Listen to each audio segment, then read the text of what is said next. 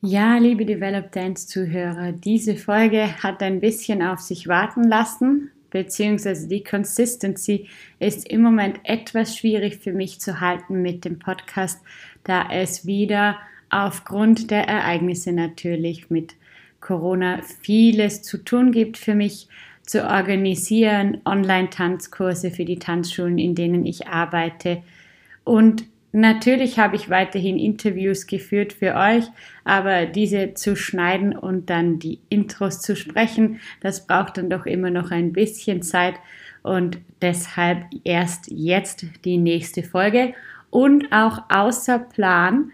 Ich habe diese Folge geplant eher so um die Weihnachtszeit, wenn Ferien sind, um euch ein bisschen ja, ein bisschen Fun mitzugeben oder ein bisschen Input über Tanzfilme und was man so anschauen kann.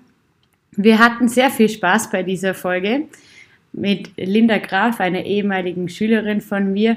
Wir diskutieren einfach so ein bisschen über die Filme, die wir gesehen haben, was wir davon halten und wie wir sie finden. Und vielleicht habt ihr ja jetzt im Lockdown, wenn man eh nicht rausgehen kann, aber trotzdem tänzerisch sich ein bisschen inspirieren möchte, ein paar Filme, die ihr noch nicht gesehen habt oder welche, die ihr euch doch nochmal anschauen möchtet, gefunden. Ja, bevor wir aber mit dieser Folge beginnen, habe ich noch ein paar Ankündigungen für euch. Und zwar, wie ihr ja wisst, vermutlich, ist dieser Podcast, den ich hier mache, völlig freiwillig und aus Eigeninitiative. Ich verdiene keinen einzigen Cent damit und mache das wirklich aus der Liebe zu der Sache und weil ich euch etwas mitgeben möchte. Deshalb freue ich mich natürlich immer sehr über Feedback, über gute Bewertungen auf Apple Podcast oder wenn ihr die Folge mit jemandem teilt und einfach den Podcast raus in die Welt trägt, dass er in der Bodenseeregion natürlich immer größer wird, aber hoffentlich vielleicht auch irgendwann mal darüber hinaus in ganz Österreich und im deutschsprachigen Raum. Das wäre ein großer Wunsch von mir. Dann noch eine Vorankündigung. Und zwar habe ich jetzt aufgrund der Ereignisse beschlossen, den Develop Dance Podcast zum Develop Dance Tanzstudio machen, zum Online-Tanzstudio. Und ich habe einen Online-Stundenplan zusammengestellt. Den könnt ihr euch anschauen auf meinem Instagram-Account, aber auch auf dem Develop Dance Podcast Instagram-Account, auf meiner Homepage www.carinahuber.com. Und ich würde mich sehr freuen, den einen oder anderen von euch in einer Online-Stunde von mir zu begrüßen. Natürlich, wisst ihr ja, habe ich letztens den Develop Dance Day angekündigt, einen Workshop-Tag. Der kann jetzt natürlich leider nicht live stattfinden, aber auch diesen würde ich super gerne online machen. Das heißt, ihr könnt einfach angemeldet bleiben und mir Bescheid geben, ob ihr online auch mit dabei seid, beziehungsweise es können sich jetzt noch mehr Leute anmelden und online beim Develop Dance Day mitmachen. Die Preise sind natürlich angepasst. Ja, also alle dürfen den Early Bird Preis buchen für den Develop Dance Day. Und für die Online-Zoom-Stunden gibt es auch einen, wie ich finde, sehr attraktiven Preisplan mit einer Schnupperstunde von 8 Euro, einer regulären Stunde von 10 Euro und dann gibt es noch einen 5er und 10er Block. Und stay tuned, denn am 11.11. .11 ist mein Geburtstag und da habe ich eine Special-Preisaktion für euch geplant. Diejenigen, die Develop Dance Podcast Newsletter Abonnenten sind, die profitieren jetzt schon von dieser Special Geburtstagsaktion, da sie die Infos schon bekommen haben. Das heißt, wenn ihr von nun an auch immer top informiert bleiben wollt, dann meldet euch doch auf meiner Homepage www.carinahuber.com für den Develop Dance Podcast Newsletter an. So viel dazu. Ich freue mich von euch zu hören. Ich freue mich, euch online zu sehen oder wenn ihr mir einfach hier zuhört. Jetzt aber viel Spaß mit der Folge mit mir und Linda Graf in einem Talk über Tanzfilme.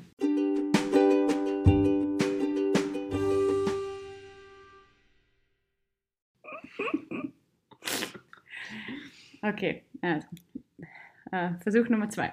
Klappe die zweite. Gut. Hallo meine Lieben und herzlich willkommen zu einer weiteren Folge von Develop Dance. Heute eine ganz besondere für mich. Bei mir ist ein besonderer Gast und zwar eine ehemalige Schülerin von mir. Ja, und ihr denkt euch jetzt wahrscheinlich, was macht eine ehemalige Schülerin im Podcast? Ich finde, sie hat schon ganz viel Erfahrung und viele Sachen zu erzählen. Und ich scheue mich ja nie davor, meine Schülerinnen auch privat zu treffen, denn ich pflege einen sehr freundschaftlichen Kontakt zu meinen Schülerinnen und auch wichtig, den Austausch aufrechtzuerhalten und nicht zu vermitteln, dass ich perfekt bin als Tanzlehrer und alles immer weiß, sondern liebe Linda, möchtest du dich ein bisschen vorstellen den Podcast-Zuhörern und vielleicht sagen, wann war denn deine erste Ballettstunde oder wann hast du angefangen zu tanzen? Ja, also erstmal nochmal danke Karina für die schöne Einleitung und danke, dass du mit mir heute eine Podcast-Episode aufnimmst. Das freut mich sehr. Ähm, wie schon gesagt, ähm, ich heiße Linda, ich bin 19 und ich habe ähm, mit drei zu tanzen begonnen.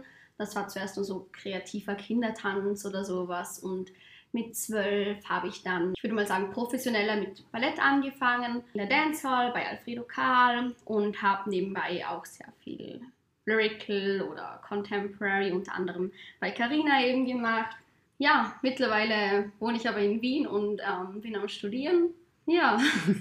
Ja, leider zu meinem Leidwesen und zu dem Leidwesen äh, der Lehrer, die sie gepusht haben, auch hat sie sich leider gegen eine tänzerische Karriere entschieden. Aber ich sage ja immer, man muss das so annehmen, wie das ist. Und ich denke, du wirst deinen Weg finden. Was hast du denn schon alles im Tanzen erreicht? Weil du hast ja doch. Also ich hätte die Möglichkeit gehabt, äh, nach Mannheim zu gehen und dort an der Akademie des Tanzes in Mannheim meine Ausbildung fortzusetzen. Das habe ich dann aber nicht gemacht, weil das für mich noch etwas zu früh war. Ich glaube, ich war 13 oder 14 vielleicht eher. Dann das Jahr darauf war ich dann aber an der Ballettakademie der Wiener Staatsoper für einen kleinen Zeitraum. Hat äh, auch nicht alles gepasst, aber ja, dann ein Jahr später hätte ich nochmal die Möglichkeit gehabt, in der John Cranko Schule in Stuttgart weiterzubilden. Dort war ich auch für einen kurzen Zeitraum, habe dort etwas mittrainiert, aber dann hat sich herausgestellt, dass wenn ich dort meine Ausbildung fortgesetzt hätte, dass ich keinen schulischen Abschluss haben könnte, also schulischen Abschluss bezüglich ähm, Matura bzw. Abitur in Deutschland. Und deswegen habe ich gesagt, nein, ich möchte die Matura einfach in Vorarlberg zu Ende machen und falls ich nachher noch etwas mit Tanzen weitermachen möchte, kann ich das dann eventuell auch noch machen. Dann habe ich mich auch noch letztes Jahr war ich in Augsburg am Theater dort und habe dort einmal mittrainiert und ich hätte eventuell sowas wie ein Praktikum dort machen können. Dann in diesem letzten Jahr habe ich mich dazu entschlossen, dass ich eigentlich Tanzen nicht hauptsächlich beruflich weitermachen möchte, sondern doch lieber einem Studium nachgehen möchte, aber auf jeden Fall Tanzen nicht ähm, komplett aufgeben will. Du hast dich ja dazu entschieden, das Tanzen nicht ganz an den Nadel zu hängen und ich verliere nicht die Hoffnung, denn ich merke immer wieder, auch äh, Freundinnen, die früher mit mir getanzt haben, mhm. die zuerst sich entschlossen haben zu studieren, beziehungsweise ihrem, ihrer Passion vielleicht dem Tanzen zu folgen, das nicht zu tun, dass die das hinterher doch immer ja. wieder in irgendeiner Art und Weise, in irgendeiner Form tun. Und ich denke, wenn man einmal tanzt, begleitet einem das das ganze Leben und man wird immer wieder mhm. anfangen oder mhm. aufhören oder wie auch ja. immer. Deshalb, das ist meine Hoffnung. Ja, also wenn sich ein Projekt ergeben würde, wo ich teilnehmen könnte, irgendein tänzerisches Projekt, wäre ich die erste Person, wo teilnehmen würde. Also da, dafür wäre ich komplett offen. Und was hat dich früher vielleicht angespornt oder inspiriert? Waren das zum Beispiel auch Filme? Also bei mir war das damals, ich kann mich noch erinnern, ich habe mich immer sehr mit der Jodie in dem Film Center Stage mhm. identifiziert. Das war Center Stage 1. Ich glaube, es gibt mittlerweile, es gibt auch einen zweiten Teil. Und das war so mein Film, weil sie war eigentlich auch so, ihre Rolle war so die, die weniger talentierte, die aber wegen ihrer Passion und wegen ihrem Ausdruck in die Akademie aufgenommen wurde und die es halt dann mit ihrer Leidenschaft quasi doch geschafft hat. da Rollen zu ergattern. Und das war dann immer so mein Film, den ich mir angeschaut habe, wenn ich ein bisschen down war und kann die Szenen mittlerweile mitsprechen. Also kann ich nur empfehlen, aber ist vielleicht ein bisschen, schon ein bisschen älterer Film, die von meiner Generation kennen den vielleicht noch. Gibt es bei dir auch so einen, einen Film, der. Hm. Ja, also ich würde sagen, als ich noch jünger war, wahrscheinlich so 10, 11, habe ich wahrscheinlich äh, sehr viel ähm, Dance Academy angeschaut.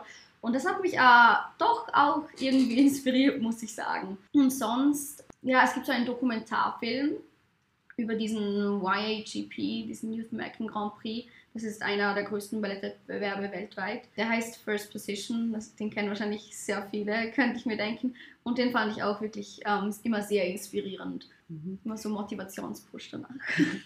Also Dance Academy, das ist diese australische genau. Serie, genau. glaube ich. Die mhm. habe ich. Auch da war ich Sehr schon. dramatisch. okay. Da war ich schon ein bisschen älter, aber ich habe das ein bisschen reingeschaut. Die lief damals auf Kika, gell? Genau. Ja.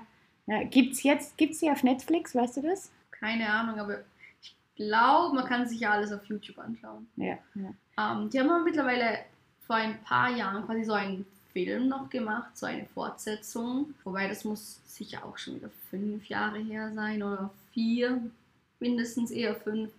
Ähm, war ich dann aber nicht so ein Fan von. Vielleicht weil ich auch dann älter war und mir das Ganze ein bisschen zu dramatisch dargestellt wurde. Aber ja. Also die Story ist halt sehr klischeehaft, oder? Würde ich sagen. Oder? Also sie haben das schon wirklich so stereotyp, teils wirklich Wobei sie haben auch so quasi mit so Liebesbeziehungen das Ganze noch, noch mehr dramatisch gemacht. Natürlich ist ja eigentlich eine Teenager, es genau. ist ja auch für Teenager mhm. und auch für Leute, die vielleicht nicht unbedingt äh, tanzen, mhm. ja, so das halt mhm. auch alle anschauen können, oder? Ähm, wie würdest du aus jetziger Sicht die tänzerische Leistung der ähm, bei Dance Academy jetzt sehen? Sind, sind das auch, sind das Schauspieler oder sind das Tänzer, die da mitmachen? Weißt du das? Nein, wissen tue ich es nicht, aber ich schätze, dass sie quasi so Schauspieler und Tänzer beides sind, beziehungsweise sind sicher, ähm, wahrscheinlich waren es nicht so bekannte Schauspieler, die aber eine relativ gute Ausbildung noch hatten. Also nicht, also nicht so, dass sie in irgendeiner Company professionell tanzen könnten, traue ich mich jetzt zu sagen. Mhm. Aber sie waren auf jeden Fall, mhm. soweit ich mich erinnern kann, es ist doch schon einige Jahre her, dass ich das gesehen habe. ja. Gibt es denn jetzt oder später noch andere Serien, die du angeschaut hast? Du hast mir vorhin im Vorgespräch von der Serie Bunheads erzählt und mhm. bist plötzlich strahlten die Augen. Oh, ja. ähm, nein, Bunheads ist eine amerikanische Serie glaube ich, ja. Ich glaube nur so eine Staffel oder so. Das ist früher auch im Fernsehen mal ausgestrahlt worden, aber das ist mittlerweile auch schon sicher so sechs Jahre her oder sowas. Ja, ich würde sagen, tänzerisch waren die wahrscheinlich gleich wie bei Dance Academy, wenn nicht sogar ein wenig besser. Aber es, es, sind die ein oder anderen bekannten Schauspieler dabei, beziehungsweise Schauspieler, die wo auch in anderen Serien vorkommen. Ja, das irgendwie fand ich eine ganz niedliche Serie, würde ich sagen. Mhm. Was, was ist so die kurze Storyline? Ich glaube, ich habe zwei, drei Folgen. Ich habe ein paar Folgen gesehen, vielleicht mehr wie drei, ähm, aber ich habe dann leider wieder aufgehört, aufgehört zu schauen, da ich da nie konsequent bin bei Serien schauen, egal, mhm. sei das Tanzserien oder andere. Ähm, aber so hast du eine kurze Storyline, so um was es ein bisschen geht? Eher so eine ländliche Tanzschule auch, beziehungsweise ein ländlicher Ort. Ich glaube, der deutsche Titel ist nicht Bunheads von der Serie, sondern New in Paradise weil dieser Ort, wo die ganzen Leute wohnen, Paradise heißt. Und dann kommt da so ein, ist sie ein ehemaliger Musical-Star oder die, wo sich, keine Ahnung, als Tänzerin jetzt noch nicht geschafft hat oder so irgendwas, die kommt äh, in diesen Ort und hat so eine ganz andere Mentalität wie der Rest von diesen Leuten dort. Es kommt dann dazu, dass sie auch teilweise Schülerinnen unterrichtet und äh, ich glaube, es hat nicht so eine krasse Storyline, wo du sagen kannst, okay, es geht nur darum, sondern ja, mhm. es ist schon sehenswert, war, aber war schon ganz schwer, ganz lustig. Es ist vom Tänzerischen her, kommt, glaube ich, ähm, alle Tanzstile vor, oder? Mhm. Äh, Musical, klassisch. Mhm. Ähm, in meinem Lieblingsfilm, wie vorher schon angesprochen, Center Stage, tanzen ja auch Profis mit, und zwar Ethan Stifle und äh, Julie Kent vom ABT damals. Die haben da Rollen und ich glaube auch einige der anderen Hauptschauspieler sind auch Tänzer. Ja, und wenn wir schon davon sprechen, Genau, wenn wir eh davon sprechen, Schauspieler, Tänzer, Tänzer, Schauspieler oder nur Tänzerin als Schauspielerin im Film, würde ich die Filme High Strung ansprechen. Da hm. kennst du ja, wer, mhm. da gibt es ja auch eins und zwei. Du hast gesagt, du kennst den Einser, oder? Ich weiß nicht, wie das, das eins Ich glaube, es gibt sogar noch mehr ah. wie zwei. Aber ich habe diesen High Strung mit äh, Keenan Camper, Camper gesehen. Der ist, glaube ich, wahrscheinlich auch so vor fünf oder sechs Jahren erschienen. Ähm, ich glaube, der war auch in den Kinos, so viel ich weiß. Da muss ich sagen, dass ich finde, dass High Strung im Allgemeinen, ich glaube, die nennen das immer High Strung, weiß nicht wieso, ähm, eigentlich äh, professionelle Tänzer und Tänzerinnen nimmt, was ich äh, wirklich gut finde, weil das ist einer der wenigen Tanzfilme, wo man wirklich sieht, dass sie oder auch die anderen wirklich pro, wirklich professionelle Tänzerinnen sind. Sie selbst als Hauptdarstellerin, ich glaube, sie war eine der ersten Amerikanerinnen, wo an die Vaganova Ballettakademie ähm, eingeladen wurde und auch dort trainiert hat. Und dementsprechend sind ihre tänzerischen Fähigkeiten schon auf einem sehr hohen Niveau. Und der Rest vom Cast eben auch.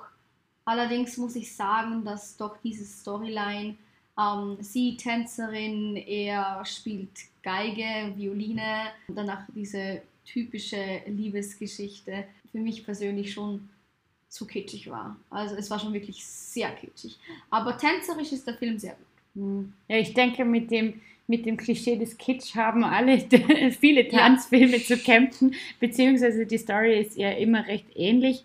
Ich habe gerade kürzlich eben High Strung Free, Free Dance war der Nachtitel oder lass es mhm. High Strung 2 sein, keine Ahnung, äh, gesehen mit ähm, Juliet Dorothy.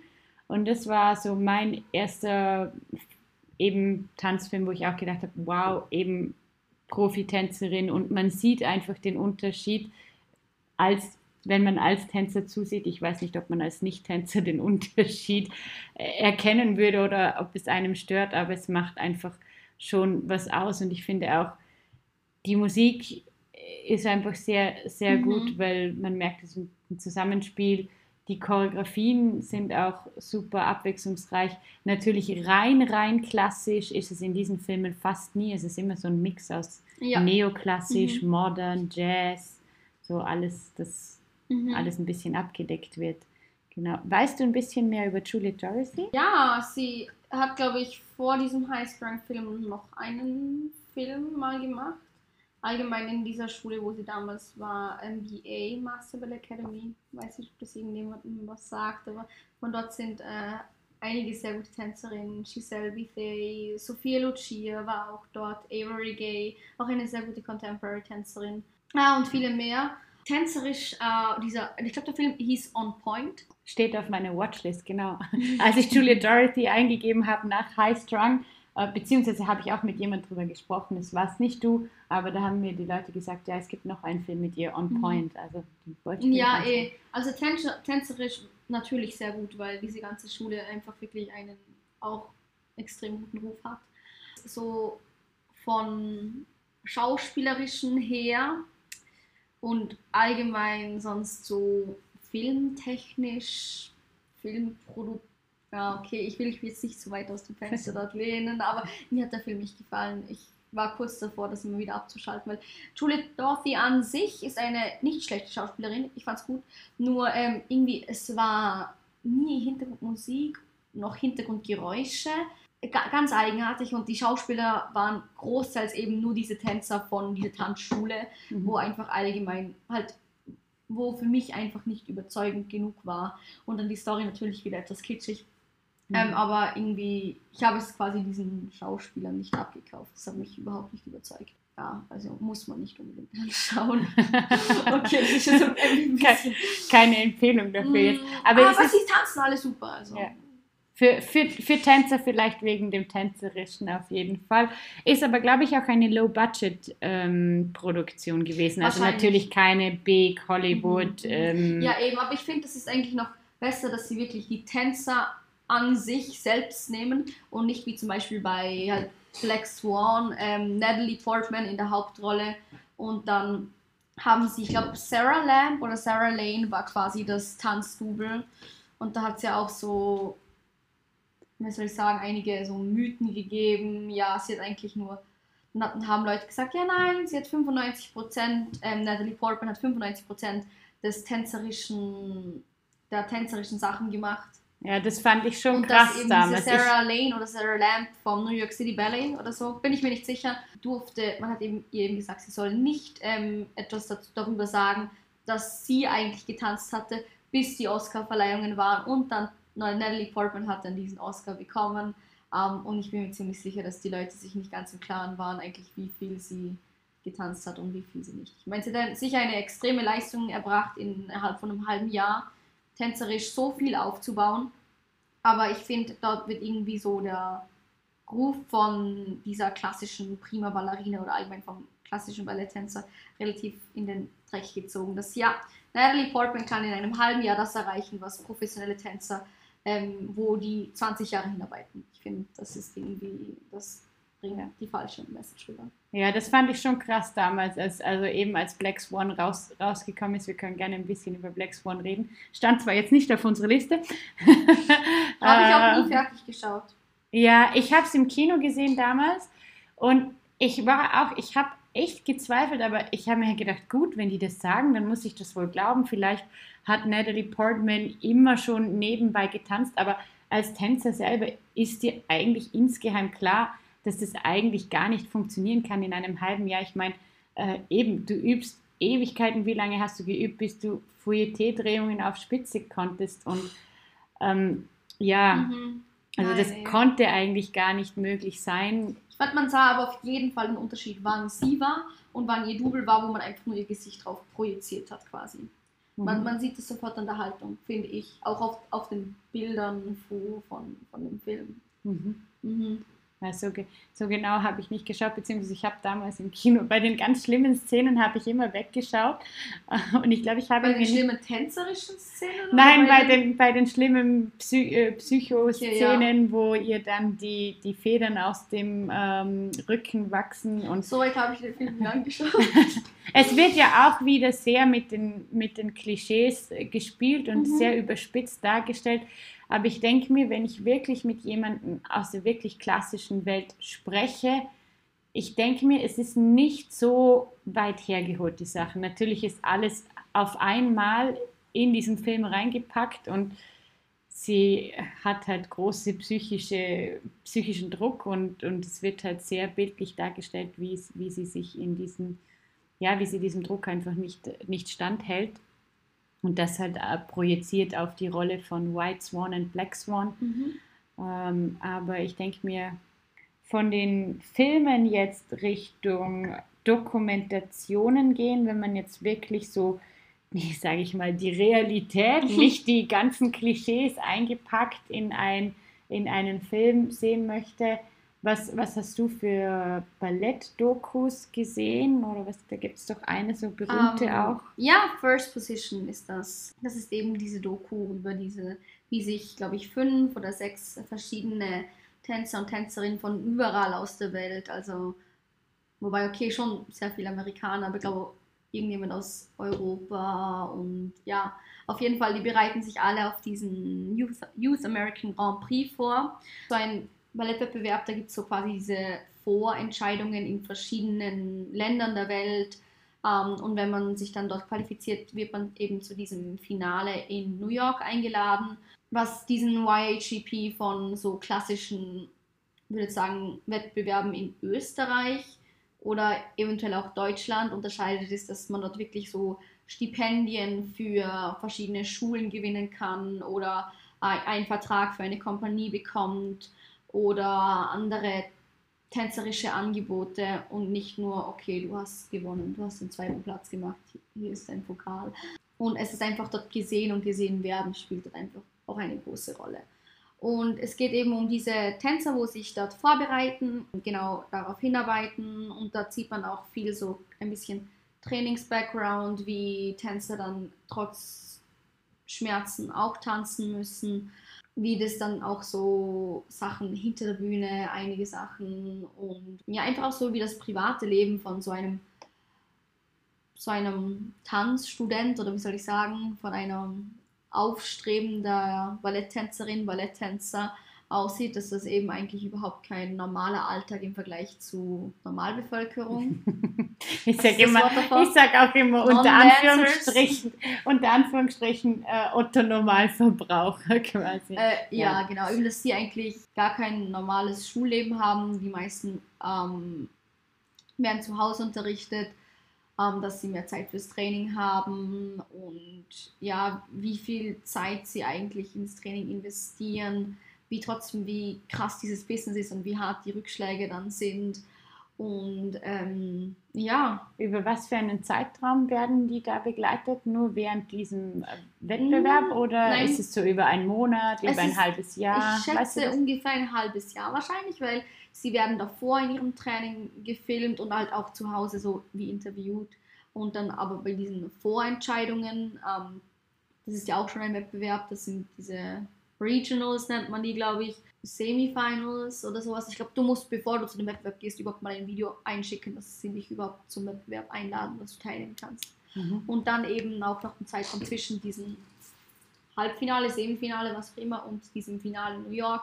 Und dann eben beim Finale und aber auch, was ähm, so ein, zwei Monate eventuell danach noch passiert ist. Mhm weil du das jetzt gerade sagst mit den, äh, mit den Regionals und Finals. Und mhm. da fällt mir eine andere Doku ein, die ich unbedingt jetzt gerade reinbringen will, weil ich die super, super auch fand, gerade für so Kids ähm, oder Jugendliche, die hier bei uns auf Competitions gehen oder für Competition Teams. Mhm. Ich habe die angeschaut mit unserem Competition Team, mit meinen Mädels. Ich glaube, du warst nicht mehr dabei. Ähm, und mir fällt der Name jetzt leider nicht ein, aber es geht um Dennis Wall und Travis Wall. Also Travis Wall ist ja die mhm, mhm Tanzgröße mhm. in Amerika und seine Mutter Dennis Wall hat die Dennis Wall Dance School und die werden da auch begleitet eben bei ein, ich glaube ein ganzes Jahr lang, quasi wie sie trainieren, wie sie auf ihre Wettkämpfe trainieren, wie sie die ähm, Choreos machen, dass sie den Travis manchmal an die Tanzschule einladet und der von morgens bis abends im äh, Halbstundentakt die Leute bei sich hat und denen die Choreos macht. Oder dass, dass auch Dennis selber, wenn sie üben für die Wettbewerbe, Schedules macht, wo man sich anmelden kann, wann man trainieren will mit ihr und dass sich die Leute zum Teil sogar für Stunden um halb eins in der Nacht einschreiben, weil sie, je, weil sie jedem gerecht werden will, weil sie mit jedem üben will. Und was die einfach ja für eine Mentalität haben mhm. und wie die, wie die das wollen und wie die dann auch, ja, wie das Ganze aufgebaut ist, auch das Wettbewerbssystem, oder? Mit richtig zuerst nur, zuerst nur die Stadt, dann die Region und dann, äh, ja, es geht langsam nach oben, bis du dann wirklich zu den, zu den Finals kommst und einfach die ganze die ganze Mentalität und die ganze Gruppendynamik, die da gefilmt wird und wie die auf sich aufpassen und wie die, die Dennis auch, auch ist und was für ein Teamgeist sie leben, das, das fand ich äh, super inspirierend. Auch mhm. für mich als Tanzlehrerin, ich habe mich sehr mit ihr identifiziert. Und ich werde jetzt nachher den Namen recherchieren und den dann später reinschneiden. Insert, der Film heißt I Dream of Dance und den gibt es auf Netflix. Also starke Empfehlung hier von mir nochmal für den Film I Dream of Dance. Weil diesen Travis Wall kennt man ja, weil der macht echt krasse Choreos, mhm. würde ich jetzt mal so auf gut Deutsch sagen. Ja, und hat auch, glaube ich, schon ähm, nicht Grammys, wie heißen die, die Awards? Keine Ahnung. Hat auch viele Awards schon gewonnen für die Choreos und für mhm. Choreos in Filmen auch und wie gesagt. Aber ja, ich glaube, er hat sich auch sehr für dieses Boys Dance 2, für dieses Movement, für diese Boys Dance 2 Movement hat er sich, glaube ich, auch relativ stark eingesetzt, wo eben vor dieser Skandal, würde ich mal sagen, vor einem guten halben Jahr war. Mhm. Und er dann, ähm, ich glaube, das hat eher unter anderem bezweckt, dass so, weiß ich wie viele tausend haben Leute beim Times Square, vor allem eben Jungs, wo tanzen, so eine, ich glaube, er hat die Ballettstunde gegeben, Und die waren dann in New York alle beim Times Square und haben diese Ballettstunde von ihm genommen. So quasi aus Protest, Boys Dance 2, wo eben diese, was war so eine, äh, Eng, das war eine Reporterin aus England, wo eben sich darüber lächerlich gemacht hat, dass ähm, der Sohn von, von Prince, ähm, wie heißt es gerade nochmal, von Kate und William, genau, dass der, ich glaube, Ballett gewählt hat ähm, in der Schule als so Freifach oder so irgendwas. Genau, ja, da gab es einen, ziemlich abwertenden Genau. äh, Kommentar und ähm, das fand die Tanzszene nicht gut. Ich Hm. fand es auch nicht gut und er hat sich da sehr eingesetzt. Genau, das stimmt, ja.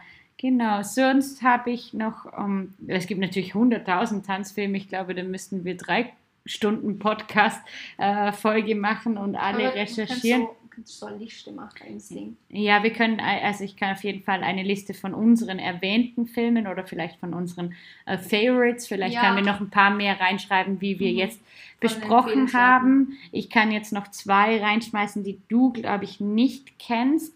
Ähm, zum Beispiel, wenn wir gerade bei Dokus sind, äh, Pina, also das ist die Dokumentation Mhm. über Pina Bausch.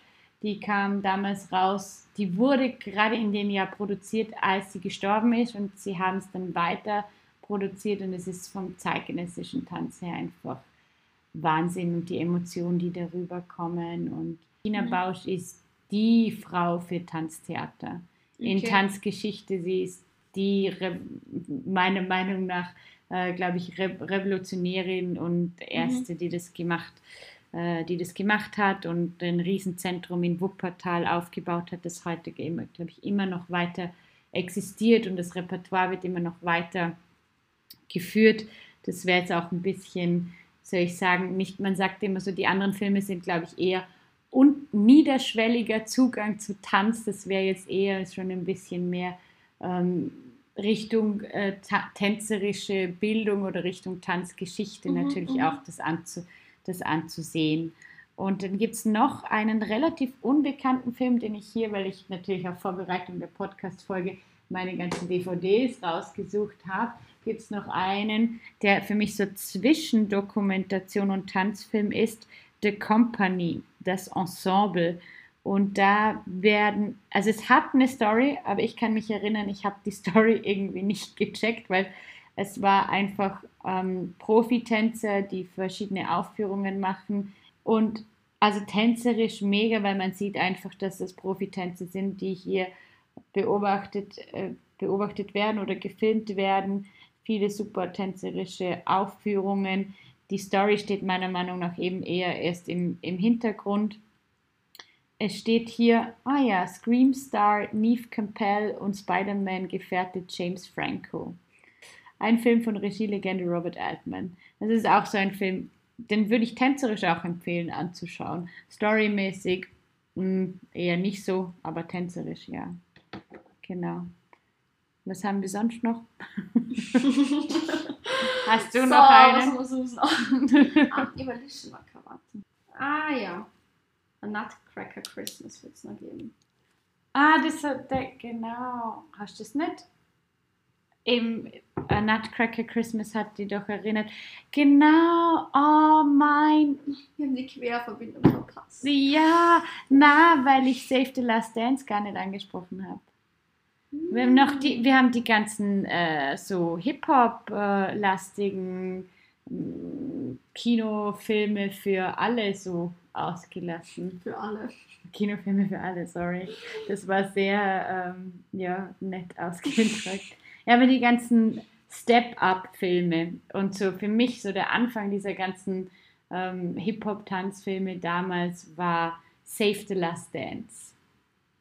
Und Save the Last Dance, oh, da gibt es eine Verbindung für mich. Ich habe mich einmal in meiner Ausbildung, als ich nach London ging, gefühlt wie in Save the Last Dance, weil wir hatten ein, also wir hatten mehrere Männer in unserem Ausbildungsjahr oder in unserem Studium und wir hatten einen, der kam vom Hip-Hop, einen dunkelhäutigen äh, Jungen, Hip-Hop-Tänzer.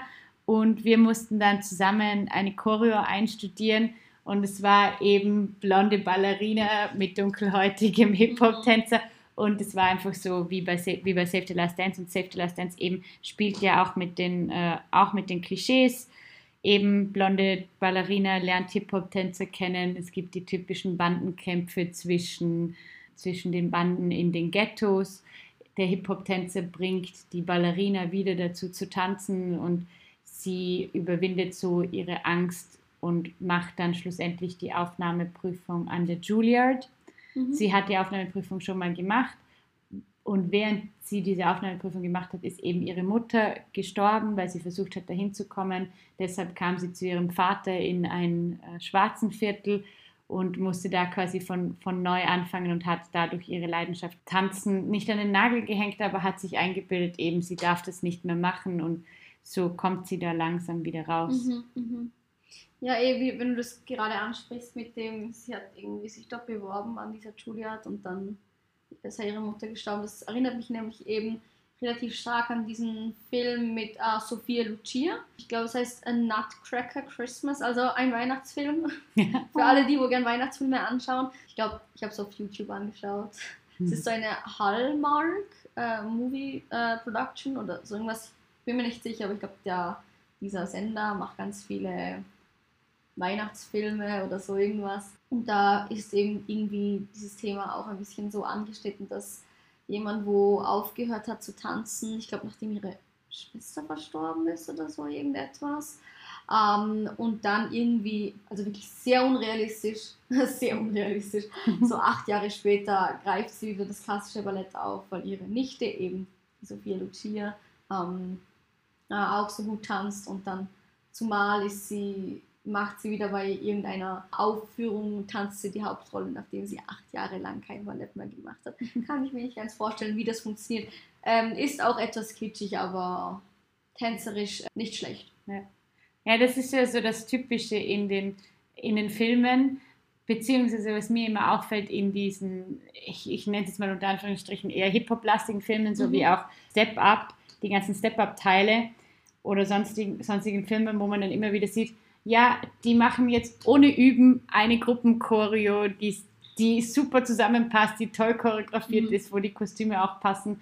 Oder auch eben jemand verknickt sich den Fuß und ohne Üben springt die andere sofort ein und eben tanzt die Hauptrolle oder mit langer Pause bekommen sie natürlich die, die Hauptrolle oder den Job.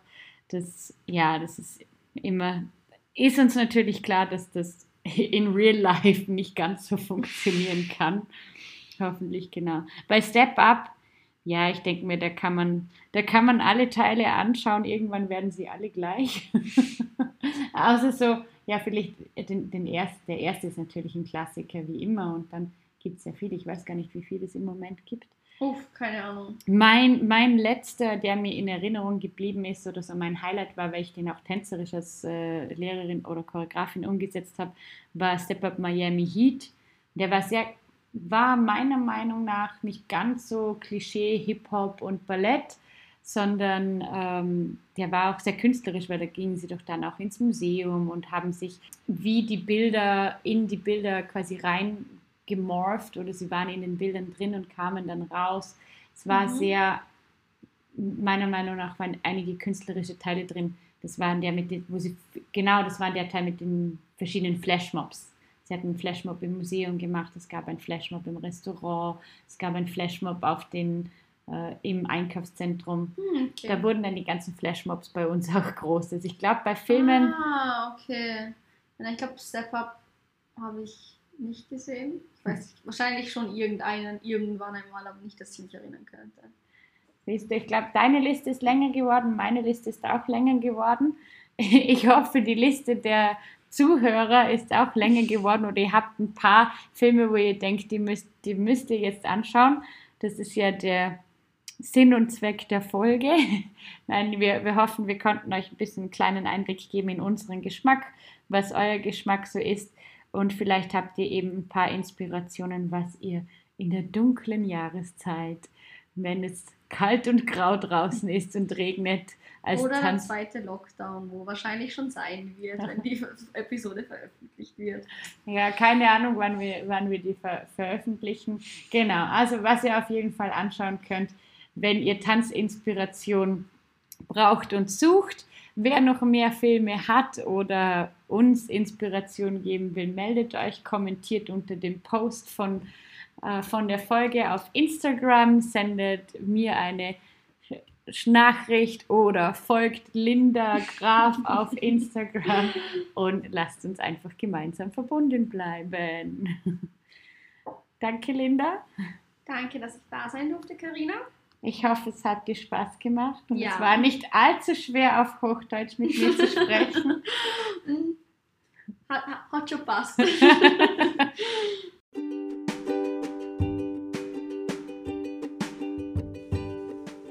Danke fürs Zuhören bei Develop Dance, dem Tanzpodcast am Bodensee. Keep on dancing und bis zum nächsten Mal.